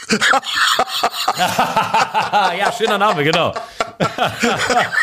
Schröder Codecast. und der Codecast bei Radio 1. Sorry, ich habe dich unterbrochen, aber es ist ein Gewitter von Pointen in meinem Kopf gerade. Wunderbar. Okay. Codcast mit Kackbratze Schröder und äh, Kotfresser so Mundschuh. So. und nicht, dass der genau, Verband ähm, der Kotfresser sich jetzt beschwert. Nein, also äh, ich tatsächlich ist es ja sehr institutionalisiert und ich wollte sowieso zum Thema Lust auch über diese Räume mit dir sprechen. Ja. Und zwar über diese Räume, äh, von denen wir uns fragen können, ob sich die Lust dorthin äh, zurückgezogen hat oder nicht. Vielleicht ist es auch nicht so. Deswegen komme ich jetzt mal von diesen von von den von dir angesprochenen Partys. Und ich finde, man muss das äh, völlig frei von äh, von Moral sehen und muss, man muss das völlig frei sehen davon, ähm, worum es hier geht. Ob Menschen mit Exkrementen Spaß haben oder ob sie mit Geschlechtsorganen Spaß haben, ob sie mit Frauen, Männern oder wem auch immer Spaß haben. Alles, was auf Augenhöhe passiert, was entschieden ist und was aus freiem Willen oder freiem Bedürfnis oder freier Lust entsteht, ist legitim. Egal wie äh, absurd es vielleicht demjenigen scheint, der nicht mitmacht. Und ich. Aber du hast den Begriff ähm, pervers eben selbst mit eingebracht, ne? Das, das, das ist damit nicht gemeint. Per, pervers okay. ist, wenn sich Erwachsene an Kindern vergehen. Pervers ist, wenn der Pastor ähm, anfängt, ähm, an, an Jungs rumzufummeln. Da fängt die Perversion an, weil das Wer definiert das dann? Wer definiert das dann? Na, das, das würde ich, äh, die Definition liegt darin, dass zwei Menschen dann zusammenkommen, bei denen einer mindestens nicht auf Augenhöhe ist und nicht in der Lage ist, frei zu entscheiden. Es ist ein Abhängigkeitsverhältnis, es ist ein Abhängigkeitsverhältnis zu oft Minderjährigen und äh, bis hin zu Kindern und da hört die Toleranz absolut auf. Und äh, das ist nicht mehr, da, da, das hat nichts mehr zu tun mit, mit frei gelebter Lust. Das ist die frei gelebte Lust des einen. Aber wenn der andere nicht aus freien Stücken sagen kann, ich möchte diese Lust teilen, weil er guckt, kognitiv nicht in der Lage ist oder emotional nicht in der Lage ist, dann sind wir im Bereich dessen, was man dann Perversion nennen kann oder wie auch immer man es nennt. Da dann kann man sich darüber Pädophile wiederum aber anders, ne? Also da argumentieren Ja, ja. Pädophile anders. Äh, äh, Wir beide sind uns ja, wir müssen das jetzt gar nicht sagen, aber ich bin da vollkommen deiner Meinung. Aber ich spiele jetzt ja mal, mal wieder den Advocatus Diaboli. Ja, Also wunderbar. Ja. Die, die Genau, Begründung die der Pädophilen ist ja auch Kinder haben Lust. Und es ist eine Behauptung, dass Kinder keine freiwillige Entscheidung zur Lust treffen. Genau, das ist deren Argumentation. Auch die ist uralt. Ähm, auch die gibt gibt's ja schon seit seit äh, seit den alten Griechen. Äh, das macht es aber nicht richtiger, weil ähm, kindliche Lust, die gibt es ohne Zweifel und die gibt es auch schon sehr früh. Ähm, und äh, die wird sicher auch in, in kindlichen Spielen früh unter Kindern ausgelebt. Aber genau dort kann und soll sie ja auch in der Form ausgelebt werden, wie sie offenbar empfunden wird, weil dann sind es Gleichaltrige. Aber der Erwachsene, der mit einem nicht mündigen Partner sich zusammentut, hat da nichts verloren. Und da ist mir auch die Argumentation der Pädophilen völlig egal. Wenngleich ich das, das Phänomen der, der, der Pädophilie, genau wie andere Phänomene der, äh, der, der sexuellen Randgebiete, sehr spannend finde. Aber das ist ein anderes Thema. Aber teilen tue ich alle Verteidigungen dessen null. Absolut null. Absolut. Und ähm, Aber Ne? es heißt ja, du, wir haben ja hier drüber gesprochen, die Lust am Kind heißt ja das Buch von dem, ähm, wie hieß der? Ich habe den Namen vergessen. Rüdiger Lautmann. Rüdiger Lautmann, Rüdiger Lautmann. genau. Äh, Das ist ja, ich finde ja, dass man dieser Argumentation mehr entgegenbringen muss, als nur zu sagen, ähm, das ist nicht erlaubt. Also ich finde, es muss eine fundierte Gegenargumentation geben. Und tatsächlich hast du recht, ist das eine, dass man sagt, die Freiwilligkeit ist ganz, ganz wichtig. Die Mündigkeit ist auch ganz, ganz wichtig. Ein Kind ist nicht mündig genug zu entscheiden, ähm, ob es will oder nicht. Also da, da gibt's ganz viele Faktoren, die ein Kind beeinflussen bei dieser Entscheidung. Und es gibt aber noch andere Dinge. Aber um, um mal in dieser Grauzone zu bleiben, ähm, können Kinder dann entscheiden, welches Geschlecht sie haben? Naja, relativ früh sagen ja Kinder, definieren sich ja Kinder selbst. Also äh, und definieren sagen, das ist, ich bin ein Junge oder ich bin ein Mädchen und das ist ein Junge. Und äh, das, das kommt ja relativ früh, in einem relativ frühen Alter, schon in dem Moment, in dem sie sich auseinandersetzen, äh, dass sie Mutter und Vater haben und dass die Mutter anders aussieht als der Vater und dass sie als Junge eben so aussehen wie der Vater oder als Mädchen so wie die Mutter. Und dass es da Ähnlichkeiten gibt. Also das, Gibt's das denn aber da nicht auch ganz eine- allein? Gibt's denn da nicht auch eine durch Erwachsene gesteuerte Argumentation, die den Kindern oder die suggeriert, dass Kinder diese Entscheidung selbst treffen können? Obwohl sie vielleicht gar nicht reif genug sind dazu, weil ihnen einfach die Erfahrung, die Entwicklung fehlt? Das sehe ich ehrlich gesagt nicht so. Also ähm, zunächst mal, äh, man könnte natürlich umgekehrt argumentieren, ähm, warum äh, wird überhaupt von Eltern äh, Kindern erzählt, dass sie Junge und Mädchen sind? Äh, das sollen sie doch mal, das darf man gar nicht mehr erzählen, was ich auch Schwachsinn finde, weil äh, das, das ergibt sich einfach. Und äh, zunächst mal ähm, ist man eben oder sind Kinder definieren sich eben Kinder so, wie sie sich definieren, und das dürfen sie in ihrer ganzen Unschuld auch tun. Und wenn sie sagen, ich bin ein Junge oder ich bin ein Mädchen oder was auch immer, dann tun sie das. Und Ja, oder definieren die Erwachsenen, dass die 16 Kinder, oder definieren die Erwachsenen, dass die Kinder sich nicht definieren? Ist da nicht auch ein Einfluss drin gegenüber einer Person, die gar nicht mündig genug ist, indem man ihr es suggeriert, es entscheiden zu können? Ich, ich, ich finde das eine wichtige, also ich frage, ne, wie gesagt, Ja, ich bin ich- immer noch im Ad- Advocatus Diabolo-Modus, Diaboli-Modus. Ich will Ja, ja. wissen, ob sich da nicht Nähen ergeben zu Argumentationen, die verfänglich sind. Also ich, ich sehe sehe ich so im Moment nicht. Also ähm, selbst wenn wir jetzt äh, klar, man könnte sich natürlich vorstellen, ähm, dass äh, ein, dass, dass Eltern sagen, ähm, du mein Kind äh, entscheidest selbst, was du bist. Ich weiß nicht, ob du ein Junge oder ein Mädchen bist. Ich äh, kann jetzt nur spekulieren, wo das hinführen würde. Ich habe hab da ehrlich gesagt keine Fantasie. Und ähm, ich habe das Gefühl, dass ich im, oder, oder was ich beobachtet habe, ist, ist, dass ich im frühen Kindesalter Selbstdefinitionen, sofern man überhaupt von Definitionen sprechen kann, aber, aber Selbstdefinitionen von ganz alleine ergeben. Sie sind befreundet äh, in, in der Kita oder sonst wo auf dem Spielplatz mit anderen Kindern und sagen, ähm, äh, die, die Antonia ist ein Mädchen und ich bin ein Junge. Und ähm, das sind also ich glaube, das sind so. Aber ist die Frage nach der sexuellen. Identität, ist die Frage Ja. nach der sexuellen Identität, die ja da aufgeworfen wird, nicht Mhm. genauso ähm, unangebracht bei einem Kind, das noch gar keine sexuelle Orientierung haben kann, wie die Frage nach nur nach einer sexuellen Erregbarkeit mit oder durch Kinder? Ich finde, das Also ich sind weiß zwei nicht, völlig ob ich dazu- Stränge. Ja, ich, ich finde Ja, die, also- also, die, die Frage der Sexualität ist doch in beiden Themen enthalten und der Umgang mit Sexualität. Und in beiden Themen ist es so, dass Erwachsene, in einem Fall ist es verwerflich und auch äh, Gott sei Dank strafbar, behaupten zu wissen, wie Kinder sein sollten oder sind. Und äh, entweder machen sie es äh, aktiv, indem sie äh, mit ihnen äh, dadurch ihre Handlung an Kindern legitimieren und rechtfertigen, oder sie machen es passiv, indem sie vorgeben, den Kindern die Entscheidung zu überlassen, obwohl Kinder gar nicht dazu in der Lage wären, diese Entscheidung zu treffen. Also der Unterschied ist ja, dass ähm, die, die, die Definition eines Geschlechts ähm, von Anfang an festgelegt wird. Das heißt, es kommt ein Kind auf die Welt und es wird zunächst mal rein formal registriert, eingetragen als Junge oder als Mädchen. So. Ja, aber die Definition des Geschlechts gibt ja die Natur vor. Also das kommt mit einem Pimmel auf die Genau. Welt. Ja, Und das genau. wird nicht So, eingetragen. Und dass das- da ein Pimmel ist, sondern da ist ein Pimmel. Ja, natürlich ist er da. So. Und dann finden Identifikationen statt. So, aber, aber da ist doch noch keine Beeinflussung. Also, ähm, ich, Doch, zunächst eine passive mal, Beeinflussung, Wieso? indem man dem Kind sagt, du kannst es selbst entscheiden. Aber wo findet das denn statt? Das ist doch in dem, in dem Alter überhaupt kein Thema.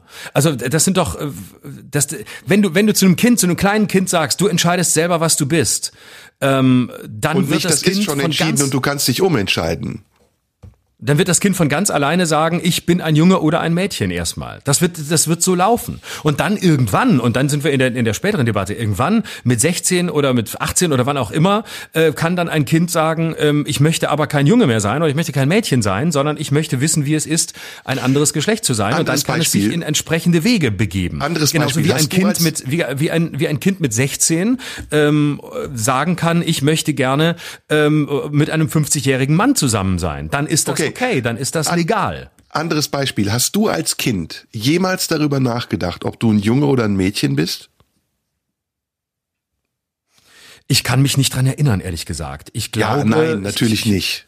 Oder? Nee, also das, das war überhaupt keine Frage. Hättest, du, hättest du darüber nachgedacht, wenn deine Mutter dir gesagt hätte, hör mal, du kannst es selber entscheiden? Wahrscheinlich schon. Äh, Also ist das eine passive Nein. Beeinflussung. Nein, wenn du wenn du Kinder beobachtest, siehst du, dass das so nicht funktioniert. Sondern wenn du einem wenn du einem kleinen Kind sagst, ähm, du entscheidest selber, was du bist, dann wird dir das Kind sagen, ich bin ein Junge oder ich bin ein Mädchen. Das wird es zunächst sagen. Und ähm, das kommt einfach so. Und das, ja, du darfst es selbst entscheiden, dann, wird dann wird es genau das sagen. Genau wie wenn du sagst, du darfst dich selbst entscheiden, ob du äh, heute Salat essen willst oder ob du Schokoladenkuchen essen willst, wird es den Schokoladenkuchen nehmen. Und dann kannst du, äh, dann kannst du sagen, ja, aber es ist halt leider nicht gut, wenn du immer nur Schokoladenkuchen isst. Also müssen wir auch Wege finden, wo es keinen Schokoladenkuchen gibt, sondern Salat. Und ähm, das wäre ja dann auch eine Beeinflussung. Und das natürlich kann man sagen, das ist eine Ein Beeinflussung. Natürlich ist es, man kann auch sagen, es ist eine Form von Manipulation, aber aber äh, frühkindliche oder kindliche Erziehung ist ganz oft Manipulation. Aber Manipulation, die einfach manchmal nicht anders geht, aber im Guten stattfindet. Nämlich, du musst lernen, dass man auch was Gesundes isst. Du musst lernen, dass es Kartoffeln gibt und dass es Reis gibt und dass es Gemüse gibt und auch das musst du essen. Und, und dann musst du das ist zuerst nicht essen zu und danach, erziehen. Ja, danach ist gibt's auch nicht noch Schokolade. Manipulation. Vielleicht ist auch nicht zu erziehen Manipulation, das meine ich. Ja, natürlich gar nichts zu tun äh, oder oder gar nicht zu erziehen bringt ja br- bringt ja auch überhaupt nichts. Du musst ja Grenzen setzen. Also es geht ja, es funktioniert ja nur über Grenzsetzung. Ähm, und und die Grenzsetzung ist ja nur die Frage ist ja nur, wie werden die Grenzen gesetzt? Und in ganz vielem ist es sehr gut, Ki- Kindern schon ab einem frühen Moment an zu sagen, entscheide selbst. Also entscheide selbst, was du möchtest. Tu das, worauf du Lust hast. Nicht immer. Nicht immer. Also wenn es darum geht, nur der Lust zu folgen, müsstest du sagen, tu worauf iss, worauf du Lust hast, dann wird es sagen, ich möchte ein Eis. Und dann musst du sagen, nee, jetzt essen wir kein Eis ähm, oder wir hatten schon ein Eis oder morgen wieder oder jetzt essen wir was anderes. Weil Ja, aber du wie kommen wir auch wieder da- zur aber das- Lust? das Also gibt's. Wie ja, gehen genau, wir, wir sind dann- jetzt sehr weit weg.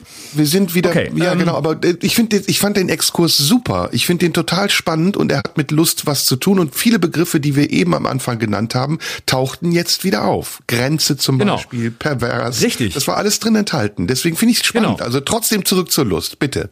Und deswegen ist die Grenze der Lust auch wichtig. Und deswegen ist es das Kinderthema wieder sehr spannend. Es braucht Grenzen der Lust. Und wenn man immer nur dem Lustprinzip folgt, äh, dann, äh, dann ist das am Ende, dann bringt das am Ende nichts. Zumal jeder Mensch, und da bleibe ich jetzt noch mal einen Moment bei den Kindern, äh, auch Kinder lernen ja nur, indem es gewisse Grenzen gibt. Und dem sie in, nur wenn du Grenzen setzt, gibst du dem Kind die Möglichkeit, eine eigene Identität zu entwickeln, indem es sich an der Grenze abarbeiten kann, indem es sich wehren kann, indem es aufbegehren kann, indem es zicken kann, indem es Konsequenzen lernt. Wenn du das nicht isst, gibt es auch das nicht. Oder ähm, unter der Bedingung, wenn du das und das sagst oder dies und jenes tust, dann folgt das. Und äh, deswegen sind ja auch gewisse Definitionen und Grenzen gut. Und deswegen ist es ja auch in Ordnung zu sagen, zum Beispiel, ich sage als Eltern, mein Kind wird katholisch getauft. Oder ich sage als Eltern, mein Kind wird bewusst nicht getauft. Denn ich möchte nicht, dass das Kind von Anfang an mit einer dieser äh, Sekten, die sich äh, Religionen nennen, irgendwas zu tun hat. Beides ist okay. An beidem kann man sich abarbeiten. Beides ist eine Grenze, eine Definition. Aber dann kann das Kind irgendwann, wenn es die Wahl hat, ähm, im besten Fall sehr früh, beispielsweise mit zwölf sagen, so, ich habe keine Lust, deine Grenze zu akzeptieren. Ich werde jetzt in den Ethikunterricht gehen. Oder ich melde mich, sobald ich kann, aus der Kirche ab. Oder umgekehrt. Sobald ich kann, werde ich in eine Kirche gehen, weil mir jede Form äh, von Spiritualität fehlt in diesem verdammten atheistischen Elternhaus. Und das sind produktive Grenzen. Wichtig ist ja nicht, dass es Grenzen gibt, sondern wie sie begründet sind und wie sie vorgetragen werden, wie entschieden sie sind. Ob man Menschen die Möglichkeit gibt, sich mit einer Grenze auseinanderzusetzen. Schlimm sind willkürliche Grenzen, die einfach gesetzt werden, weil man sie setzt. Nur weil man sie richtig findet. Okay sind Grenzen, an denen es etwas abzuarbeiten gibt. So, und damit noch ein ganz kurzer Schlenker zu dem, äh, zu dem äh, äh, Pädophilie-Thema. Das ist ja, das ist ja was völlig anderes. Denn äh, hier geht es ja wesentlich drum, dass ein Erwachsener ähm, Kinder auf eine Art und Weise manipuliert. Und Pädophilie ist meistens da, wo sie Tat wird, äh, wesentlich Manipulation. Nämlich Manipulation des Kindes und auch meistens aufgrund kognitiver Verzerrungen eine Manipulation seiner selbst. Und das ist die entscheidende Erkenntnis, die diese Patienten haben müssen, sofern sie überhaupt straffällig geworden sind ähm, und es nicht vorher eingesehen haben, nämlich dass sie ihrer eigenen Manipulation unterliegen. Und das ist eine Manipulation, die ist eben nicht mehr, ähm, du isst erst Salat und dann gibt es Schokolade oder heute gibt es keine, sondern wir essen was anderes, sondern das ist Manipulation, wo ein Erwachsener aufgrund von Macht und aufgrund einer, einer Position, auf der er singulär ist, ähm, einem Kind versucht, etwas beizubringen oder etwas einzureden, was mit dieser Person nicht sein Bedürfnis sein darf, sondern weil es dieses Bedürfnis, wenn es dieses hat, auf kindliche Art und Weise mit Gleichaltrigen leben soll. So, okay, das dazu. Jetzt aber wieder Ja. zurück zur Lust. Also die fehlende Triebsteuerung, die der Pädophile hat, ist nicht zu vergleichen mit der Lust, die der ähm, Mensch hat, der in, ins Lab geht und bei einer Skatparty ist. Das, das sage ich auch und das ist vollkommen klar. Da sind wir einer Meinung. Ähm, gleichwohl ist es so, ich bin in diesen Graubereich gegangen, weil ich die Frage danach stellen wollte, gibt es Grenzen für Lust und wer definiert diese Grenzen? Und was würde es bedeuten, wenn wir diese Grenzen aufheben würden? Und wer würde dann wieder bestimmen, wann diese Grenzen aufgehoben sind? Ähm, Und ganz am Anfang habe ich ja auch noch die Frage gestellt, gibt die Lust uns etwas oder nimmt sie uns auch etwas? Schränkt sie uns ein oder macht sie uns frei? Und ich glaube, da gibt's ähm, in der Querverbindung zu der kindlichen Lust schon auch wirklich ganz viele Aspekte, die die Antworten geben. Also zum Beispiel, dass Kinder ein ganz anderes Lustempfinden auch haben und ähm, nicht wissen, ob sie mit ihrem Lustempfinden über Grenzen gehen und diese Grenzen ausprobieren, aber diese Grenzen auch nur dann spüren, wenn sie da sind. Ne? Wenn jemand da ist, der eben, wie du richtig gesagt hast, ihnen zeigt oder aufweist bis hierhin und nicht weiter. Das geht jetzt nicht. Was ich aber festgestellt habe, ist, dass Kinder das ganz oft nicht machen ähm, ohne Grund. Also das ist, dass der erwachsene Kopf, der wiederum diese Grenze setzt, die notwendig ist, manchmal nicht mitdenkt und nicht erkennt, warum Kinder das tun, was sie in dem Moment tun. Und ich habe da ein konkretes Beispiel für dich, einfach nur mal, um, um das nochmal deutlich zu machen. Es gibt ja eine Phase bei Kindern, die ähm, sehr lustgesteuert ist, ne? wo Kinder auch ganz oft sagen, also es ist eine, eine Mischung aus Trotzphase und Selbstbestimmungsphase, in der Kinder ganz oft sagen, nein, will ich nicht, nein, ich habe keine Lust, ich habe aber keine Lust dazu. Und du kannst es noch so oft begründen und anbringen, dass es jetzt vernünftig wäre, den Begriff sollte man vielleicht auch nochmal reinschmeißen, es mhm. nicht zu tun oder es zu tun, was du vom Kind verlangst. Das Kind beharrt und sagt, nein, ich habe aber keine Lust.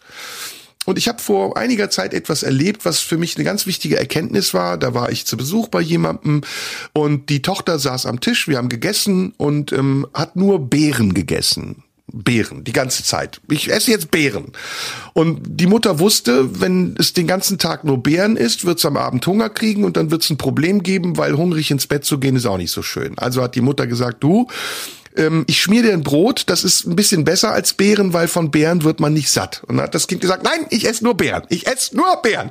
Ich habe keine Lust, keine, ich will, ich habe Lust auf Beeren. Und ich saß daneben und dachte so, okay, was ist der Grund? Was ist der Grund? Es kann ja nicht sein, dass ein Kind äh, nur Beeren essen will, weil die so toll schmecken, sondern es muss einen anderen Grund geben. Und dann habe ich rausgefunden, dass dieses Kind Wackelzähne hatte und dass die Kruste des Brotes offensichtlich zu hart war und wehgetan hat und deswegen der Umweg über Beeren total nachvollziehbar war. Und dann habe ich das gefragt, habe gesagt, kann das sein, dass du das Brot nicht isst, weil die Kruste dir wehtut? Und prompt mhm, hat das Kind gesagt, ja. Also war die Lösung, ein Rosinenbrötchen zu kaufen, was keine harte Kruste hat.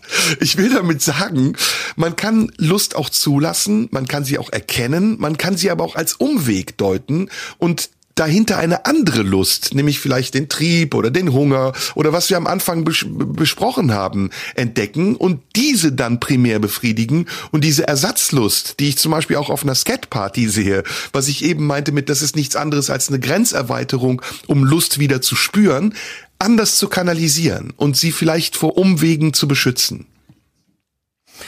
Ja, ich würde nur einen großen Unterschied machen zwischen der Scat-Party und äh, der Situation mit dem Kind. Ähm, weil, wie du es hier beschreibst, geht es ja in diesem Moment darum, dass äh, das Kind offenbar auf, aufgrund eines Schmerzes etwas Bestimmtes nicht will. Und dann ist ja der Schritt zu sagen, aha, okay, das tut dir weh. Natürlich sollst du nichts essen, was dir weh tut. Du sollst satt werden. Ähm, mhm. Dann überlegen wir uns, was du essen kannst, damit du satt wirst und trotzdem nicht leiden musst und dir nichts wehtun musst und du keinen unnötigen Schmerz erleiden musst. Der, der Unterschied zur Scat Party ist für mich deshalb so riesig, weil hier zunächst mal alles unter der, unter der Prämisse der Freiwilligkeit steht. Und wir können uns jetzt überlegen, ob wir das für eine grenzerweiternde Erfahrung halten. Ähm, ich weiß gar nicht, ob es das ist oder ob es einfach eine völlig legitime Form der Sexualität ist, die mir ohne Zweifel fremd ist, dir wahrscheinlich auch, vielleicht auch nicht, ist auch egal. Aber ich glaube, wir kommen weiter, wenn wir, wenn wir da nicht sagen, das ist aber etwas, ähm, etwas, was äh, eine Grenzerweiterung darstellt oder da sucht jemand Lust in einem Extrem, weil er sonst keine empfinden kann. Das mag vielleicht punktuell so sein sein. Fehler ist, dass du ich denkst, dass ich denke, das ist deckungsgleich. Ich denke nicht, das ist deckungsgleich. Ich denke, es ist verwandt. Was ist verwandt? Ich denke, die Frage danach, wie Lust ähm, sich ausdrückt und ob es Grenzen für Lust braucht oder ob diese Lust grenzenlos sein darf, verwandt ist in diesen beiden Themen. Die ist da. Die ist auch mhm. in vielen anderen Themen da. Es ist nicht deckungsgleich. Es hat nichts miteinander genau. zu tun. Es ist ja, sogar ja, genau. so nah beieinander weiß, zu sagen, tut weh. Ne? Mhm. Genau, es, äh, ich, ich weiß genau, was du meinst. Aber ich finde zunächst mal, dass jede, jede Form der, der Sexualität, egal wie absurd, eklig oder äh, unangenehm oder unnachvollziehbar sie für uns oder für den Einzelnen gerade sein mag, ähm, zunächst mal dasteht, nicht als etwas, was als extrem gesucht wird, weil man immer, weil man immer mehr braucht oder Extremeres braucht, weil man mit dem, was man als normal definiert, nicht mehr klarkommt. Ich, ich würde da, ich würde das gar nicht mit, mit dem Begriff von, von normal bedenken, was du auch nicht getan getan hast, das will ich dir gar nicht unterstellen, aber man ist schnell in so in so äh, normativen Gebieten. Und mhm. ähm, ich würde zunächst mal äh, eines vorne wegstellen, nämlich die Tatsache, dass es zum Glück, und damit sind wir wieder mitten in der Lust, zum Glück ja heute für fast jede Lust einen Raum gibt. Ähm, du kannst genau zu solchen Partys gehen, du kannst ähm, im Internet Foren finden, wo sich Leute treffen können, die die für uns schwer nachvollziehbarsten ähm, sexuellen, lustvollen, erotischen Freuden haben werden. Und das ist ja zunächst mal ein großer Zugewinn an äh, an Freiheit und Räume beispielsweise ähm, wie das wie das Berghain, wie das Lab oder oder andere Clubs. Ähm, wenn man dort ist, dann stellt man schnell fest, dass das wirklich Räume der Freiheit sind und dass das Räume sind, in denen vollkommen unterschiedliche Menschen äh, zusammentreffen. Und zwar nicht Freaks oder Irre oder sonst was, sondern Leute, die äh, zum Teil ähm, bürgerlichste Leben führen, ähm, die dort einen Lustraum haben, einen Entdeckungsraum, der nicht zwangsläufig ein erotisch-sexueller sein muss, sondern einen Raum haben, eine andere Identität anzunehmen, jemand anderes zu sein, nämlich Teil einer Bewegung, die nur in dieser Clubwelt, in dieser vielleicht nur einen Nacht so möglich ist, wo natürlich viel gemacht wird, was im Alltag oder in normalen Räumen, in Alltagsräumen keine Rolle spielt. Ähm, da mag Sexualität dazugehören, da mag das Ausleben von Sexualität dazugehören, da mag dazugehören, dass es, dass es Darkrooms gibt, dass es Räume gibt, dass es, ähm, äh, dass, dass äh, Sexualität äh, praktiziert wird, dass ähm, äh, Drogen genommen werden, was auch immer. All das gehört dazu, gehört aber auch nicht für alle dazu. Gibt auch viele, die dort sind und all dies nicht machen, die einfach nur dahin gehen, weil sie tanzen wollen oder ähm, weil sie Leute kennenlernen wollen, weil sie reden wollen. Ähm, aber es ist ein Raum, der eine, ein Moment von Grenzenlosigkeit bedeutet. Nämlich ein Moment von hier bin ich und hier bin ich in Nietzsches Sinne ewig. Das, was ich hier erlebe, ist ein völlig getrennter Raum von draußen. Es ist egal, wie das Wetter draußen ist. Hier kommt kein Sonnenstrahl rein, hier, hier kommt kein Regen rein, hier kommt noch nicht mal Helligkeit rein. Außer in den wenigen Sekunden, in denen in der Panoramabar im Berghain für ein paar Sekunden mal kurz äh, das Licht reingelassen wird, was ein unglaublich toller Moment ist, weil man da merkt, wie sehr man in einem eigenen Raum ist.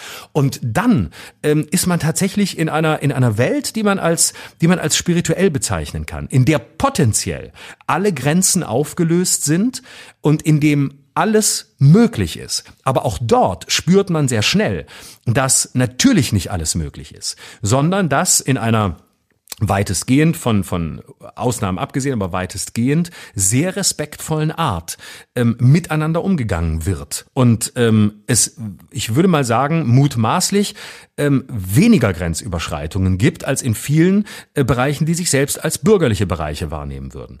Ähm, es ist dort, ähm, es ist alles immer auf, unter der Prämisse der Selbstbestimmung. Und das ist die Grenze der Lust. Die Grenze der Lust liegt in der Selbstbestimmung des anderen. Und wenn der andere Nein sagt oder eine Grenze zieht, dann ist klar, dass diese Grenze ähm, respektiert wird. Das ist für mich die erste, wenn wir mal jetzt sehr körperliche Grenze der Lust. Und wir reden heute natürlich auch so, so äh, häufig negativ über, äh, über Lust oder beklagen uns drüber, dass Lust unter Verdacht steht, weil es eben sehr viele Grenzüberschreitungen gab, die eben jetzt erst, da sich meistens Frauen, die betroffen sind, ähm, äußern und den Mut haben, sich zu äußern. Und natürlich folgt daraus eine Phase, in der Lust eben auch als etwas Verdächtiges gesehen wird. Das äh, ist nachvollziehbar und wahrscheinlich braucht es für einen Moment auch äh, diese, diese Wahrnehmung, um wahrzunehmen, wie viele Grenzüberschreitungen gemacht wurden, die eben nicht legitim und nicht richtig waren. Das mit der, das mit der ähm ich muss da nochmal kurz ansetzen. Ich glaube, das ist eine Überforderung, die daraus entsteht, weil die, die Verantwortung, die man hat, die Grenzen des anderen einzuhalten, ähm, eine, eine, ein Missverständnis von Freiheit erzeugen. Also das, es, es umreißt die Freiheit anders, als man sie vielleicht vorher eingeschätzt hat. Ähm, ich will das nicht so abstrakt sagen. Also ich glaube, es gibt einen Zusammenhang zwischen dem Anstieg von häuslicher Gewalt und ähm, den ähm, Möglichkeiten, die man heute hat, wenn man ähm, ähm, sadomasochistischen Sex oder BDSM-Sex praktizieren will. Ich glaube, es gibt dann, es gibt eine Verbindung dazwischen. Ich glaube es nicht, dass es ursächlich ist. Ich glaube nicht, dass es was damit zu tun hat, aber ich glaube, es gibt eine Verbindung. Also zum Beispiel, ähm, ich habe das vor einiger Zeit, glaube ich, hier gesagt und gelesen, 45 Prozent der Deutschen äh, neigen zu BDSM-Praktiken. Das ist, das ist eine steigende Zahl und das hat ganz viel damit zu tun, dass diese Dinge auch visualisiert werden und dass sie, ich sage es jetzt deutlich, auch Gott sei Dank möglicher werden. Ja, also ich bin kein Freund der, der, der, der Verbote und ich sage auch nicht, ein Scat, eine Scat-Party soll verboten werden, sondern ich habe eben was anderes damit gemeint. Ich habe gesagt, ähm, wir werden ziellos, wir verlieren die Orientierung und wir spüren nicht mehr den Ursprung unserer Lust und wie wir sie befriedigen können, sondern wir suchen nach immer mehr Möglichkeiten, um Reize zu empfinden, die wir mit Lust verwechseln. Das ist das, was ich eben sagen wollte. Und ich glaube, mhm. die fatalen, die fatalen Auswirkungen, die es hat, ist, dass wir dann eben nicht mehr die Grenzen erkennen und dass wir es verwechseln und dass wir aus dieser Überforderung, die ich gerade geschildert habe, heraus Dinge tun. Wir waren eben beim Thema Pädophilie, jetzt sind wir beim Thema häusliche Gewalt, die eben nicht mehr im Kontext der reinen Lustentfaltung stehen, sondern die pervers sind oder die Grenzen überschreiten, die anderen Menschen Schaden zufügen, sie missbrauchen, misshandeln, strafbar sind im besten, im besten Falle. Und das ist das, was ganz an den Anfang unseres Gesprächs zurückführt, nämlich die Frage danach, sind wir in der Lage dazu, unsere Lust zu erkennen, zu leiten und sie zu leben? Oder brauchen wir immer noch eine Instanz, die uns anleitet und sagt, bis hierhin kann die Lust gehen und nicht weiter? Und ich glaube, da sind wir sehr unterentwickelt. Und wir suchen uns diese Räume, in denen wir denken, dass es so wäre, aber wir, verwechseln es in dem Moment, weil es nicht wirklich eine entfaltete Lust ist, sondern weil es eigentlich eine gefangene Lust ist, die nur in diesem Raum stattfinden kann und keine freie Lust, die auch außerhalb dieses Raumes möglich wäre. Äh, da muss ich jetzt widersprechen und zwar zum einen aus Lust. Gut, sehr gut. Nein, das ist total gut. Zweiten, Bitte widersprich mir, weil meine Gedanken gar nicht so fertig sind. Genau. Ergänze und zum sie. zweiten Genau, und zweitens als und zwar erst, erstens möchte ich aus Lust widersprechen und zweitens als Pflicht. Ähm, mhm. Es könnte doch auch genau andersrum sein. Es könnte doch sein, dass jemand sagt, ich gehe auf eine äh, bestimmte Party, egal welcher welcher Art, äh, ob eine Fetischparty, ob eine ähm, eine, eine Scat-Party, was auch immer. Ich gehe nicht dahin, weil ich immer mehr Reize brauche und weil ich mich von meiner Lust entferne, sondern ich suche die Räume meiner Lust, weil ich merke, ja. dass dort meine Lust mich hinzieht.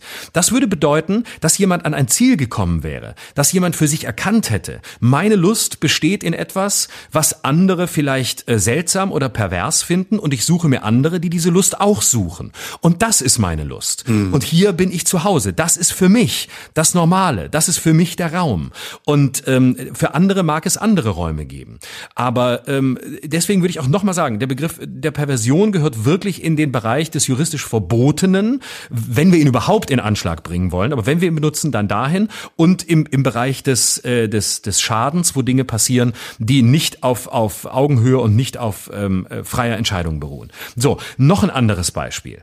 Ähm, man muss einen großen Unterschied ziehen zwischen ähm, Menschen, die in irgendwelchen Umfragen sagen, mich würde BDSM oder oder ähnliches äh, interessieren und äh, ich habe da Lust drauf und äh, will das mal machen.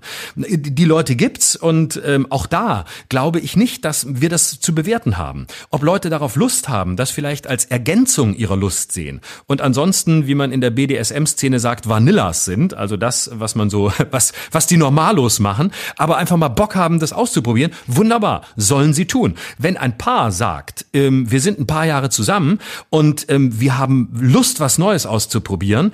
Und ähm, einer von beiden sagt, ich hätte Lust, mich mal äh, zu unterwerfen. Und der andere sagt, was, wie geil, ich wollte schon immer mal dominant sein. Wie toll, wenn sie ihr Sexleben damit bereichern und sich als Paar neu definieren und neue Räume entdecken. Da würde ich niemals davon sprechen, dass diese, dieses Paar beispielsweise ähm, eine Lust lebt, die immer extremer werden muss, sondern sie findet eine neue Lust, die hinzukommt. Und in der BDSM-Szene ähm, ist es zum Beispiel so, dass es äh, eine, eine Welt ist, die eben alles andere als entgrenzt oder als ähm, äh, äh, brutal äh, erscheint oder ist. Und deswegen würde ich da auch noch wirklich einen ganz entscheidenden Unterschied ziehen. Häusliche Gewalt und BDSM sind wirklich etwas völlig Unterschiedliches. Ähm, ich kenne einige Leute aus dieser Szene äh, und deswegen glaube ich, ein paar Sachen dazu sagen zu können, die relativ fundiert sind. BDSM ist zunächst mal eine bei den Menschen, die das nicht so definieren wie die, die in Umfragen sagen, ich will auch mal, sondern die, die wirklich BDSM sind oder leben, für die ist das eine sexuelle Orientierung, genau wie eine Heterosexualität oder eine Homosexualität. Ähm, die entdecken darin keine, keine Entgrenzung, sondern das ist ihre Form, Sexualität zu leben. Und Darin gibt es sehr klare Regeln. Ähm, es ist zum Beispiel so, dass derjenige, der der Dom ist, also der Dominante, ähm, die allergrößte Sensibilität mitbringen muss, um jederzeit zu spüren, was dem oder der Sub, demjenigen, der sich unterwirft, zu viel ist oder was falsch ist. Es gibt sehr klare Regeln. Es ist eigentlich fast eine Form, das ist jetzt auch schon wieder eine fast illegitime Übertreibung, aber fast eine sehr rationalisierte Form der Sexualität, weil es aufgrund des scheinbaren Extrems sehr klare Regeln braucht, sogenannte Red Flags, wo man genau weiß, was bedeuten Zeichen, wo geht man nicht weiter, bis wohin geht der Schmerz, wann endet er. Und ähm, es gibt bei den bei darf den ich dich, da, darf ich dich kurz unterbrechen ja. an der Stelle, weil mir fällt dazu ja. ein Gegenbeispiel ein. Also ja, was du erzählst, ja. kenne ich und das ist auch alles total okay. Das ist auch ähm, gar nicht von mir angezweifelt oder in Frage gestellt. Ich habe eine gute Freundin, eine gute ja, Freundin, Bekannte, Freundin eher, ähm, die auch BDSM-Sex praktiziert. Ich kann das hier erzählen, die ich nenne keinen Namen, niemand weiß, wer es ist. Die hat mir von einer Story erzählt, die ich beängstigend fand. Und das mag eine Ausnahme sein. Ne? Ich will nicht sagen, dass das die Regel ist, aber das schildert am anschaulichsten, was ich eben meinte mit wir sind überfordert oder es bringt uns an den Rand der Überforderung. Sie hatte ein Date mit einem Typen, irgendwo, ist da hingefahren, war abgesprochen, das wird eine BDSM-Geschichte werden, sie ist Sub, er ist Dom, alles, also die Regeln, von denen du eben gesprochen warst, waren klar definiert. Auch diese Red Flag, dass man sagt, okay, bis hierhin nicht weiter, Stopp, Codewort, was auch immer. Codewort im Zusammenhang mit Skate Party ist lustig. Jedenfalls, ähm, die ist dahin und dann haben sie Sex gehabt und dann hat der Typ irgendwann einen Rohrstock rausgeholt, hat angefangen, sie zu schlagen mit einem Rohrstock. Und ich als ich als nicht BDSM praktizierender, ich gebe das hier zu, bin da erstmal ein bisschen nicht erschüttert, aber es erschreckt mich, wenn ich das höre. Und dann habe ich gefragt und sie sagt ja und der hat dann diese ganze Wohnung war auch mit Kameras ausgestattet und der hat das gefilmt. Das hat sie auch ein bisschen geil gemacht, aber irgendwie war es auch ein bisschen suspekt und irgendwann hat er beim Schlagen die Kontrolle verloren. Also hat wirklich so geschlagen, dass es ihr wehgetan hat. Und ähm, sie hat dann daraufhin protestiert, hat das Zeichen gesagt, er hat aber nicht mehr aufgehört, weil er wie in einem Rausch war. Und äh, dann ist sie abgehauen. Also ihr wurde das Ganze unheimlich. Sie hat sich, sie ist, hat sich entfernt, ist geflüchtet und plötzlich ähm, ist sie in in den Keller und äh, in diesem Keller, wo auch ein Auto geparkt war, hat sie erstmal sich versteckt und der Typ hat plötzlich das Licht ausgemacht, also den Strom abgestellt. Und da war sie anderthalb Tage gefangen wo ich dann dachte, okay, das ist kein Spiel mehr, das ist, das ist ein Verbrechen und es ist aber so nah an etwas, was sie selbst auch eingeleitet hat, mit dem sie einverstanden war und wo ein Einverständnis existiert hat, dass ich mich frage, ist das nicht, ähm, ja, mir fällt nicht das richtige Wort dazu ein. Ist das nicht, muss man das nicht in Kauf nehmen? Also ist, das meine ich mit Überforderung. Nein. Also ich würde damit, niemals mich auf so eine Situation einlassen. Never. Natürlich ever. nicht. Natürlich, und da, da muss man auch immer wieder davor warnen. Und das muss man trennen. Das ist nicht BDSM.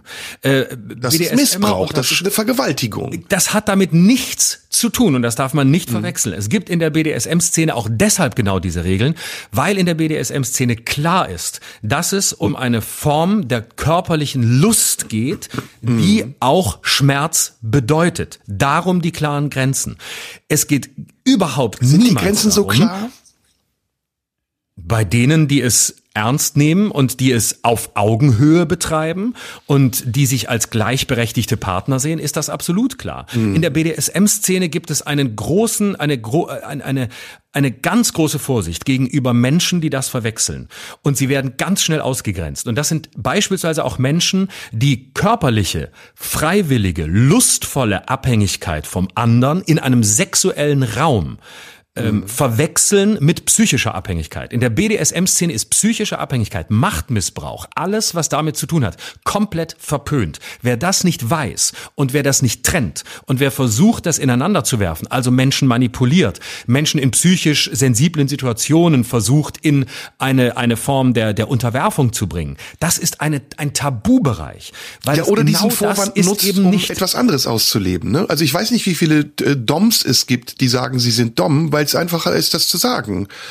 Und so an, so an seine Lust zu kommen. Nein, das ist also soweit ich es beurteilen kann und soweit ich es äh, weiß und äh, gehört habe und ähm, gesehen habe, ist das äh, ist das eine sexuelle Identität, ähm, die klar ist. Dann du bist Dom oder du bist äh, du bist Zap. Äh, es ist ja bei, bei Schwulen ist es ja Schwule definieren sich ja auch selbst als Top oder Bottom. Also Top ist das äh, wäre sozusagen ähm, die der wie sagen wir die aktive Part, das was der heterosexuelle Mann kennt ähm, und äh, Bottom ist äh, eben die, die passive Form. Heterosexuelle Mann kennt immer den aktiven Part. Wir reden uns Nein, also die, Kopf und Kragen, echt. Nein, natürlich kann der, der, sexuelle, der, der, der heterosexuelle, nein, ich glaube nicht, dass wir das tun. Wir sind, glaube ich, zu klar. Der heterosexuelle Mann kann auch passiv sein, aber der sexuelle, der, der heterosexuelle Mann wird in einem gewissen Moment, in dem er penetriert, dazu neigen, in eine Frau einzudringen. Und das, wisst, damit wollte ich beschreiben, was Top und Bottom heißt. Und äh, Wie sind so, wir nur da gelandet, ey? Scheiße. Wo ist super, das ist Lust, das ist super. Wir reden auf eine, wir reden auf eine ganz klaren Art und Weise darüber. Ja, aber wir müssen den Zuhörern auch sagen, ey, wirklich Asche auf unser Haupt. Wir müssen den Zuhörern auch sagen, ey, wir reden wirklich ins Blaue hinein gerade und wir machen bestimmt total viele Fehler und manche fühlen sich von dem, was wir sagen, ja, und manche fühlen sich von dem, was wir sagen, bestimmt auch total missverstanden und angegriffen und sind empört. Es tut uns wirklich leid. Also ich möchte präventiv sagen, dass es mir leid tut, wenn ich hier irgendwas gesagt habe, was total drüber war. Aber ich wollte mit dir einfach mal frei und lustvoll Super. reden.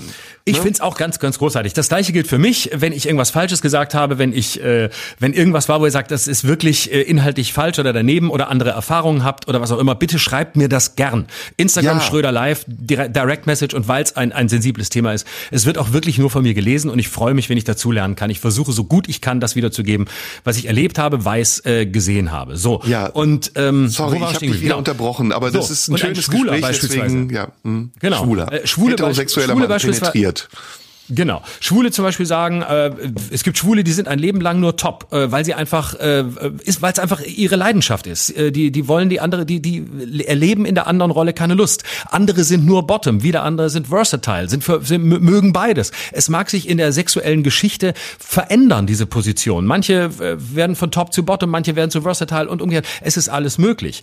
Und ähm, auch das ist zunächst mal etwas, ist eine Neigung, ist eine Lust, die man empfindet. Man empfindet Lust in einer bestimmten Art und Weise und in einer bestimmten Art und Weise nicht. Man empfindet Lust, indem man in jemanden eindringt oder indem in einen eingedrungen wird.